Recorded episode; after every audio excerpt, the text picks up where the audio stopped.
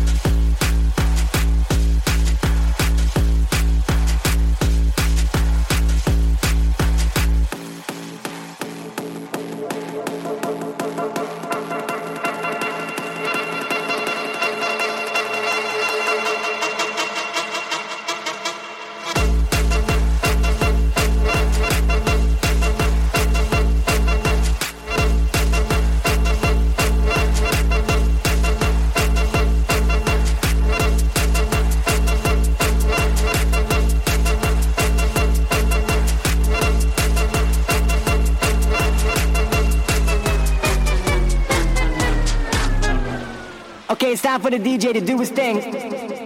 All right, we're gonna keep this thing rolling.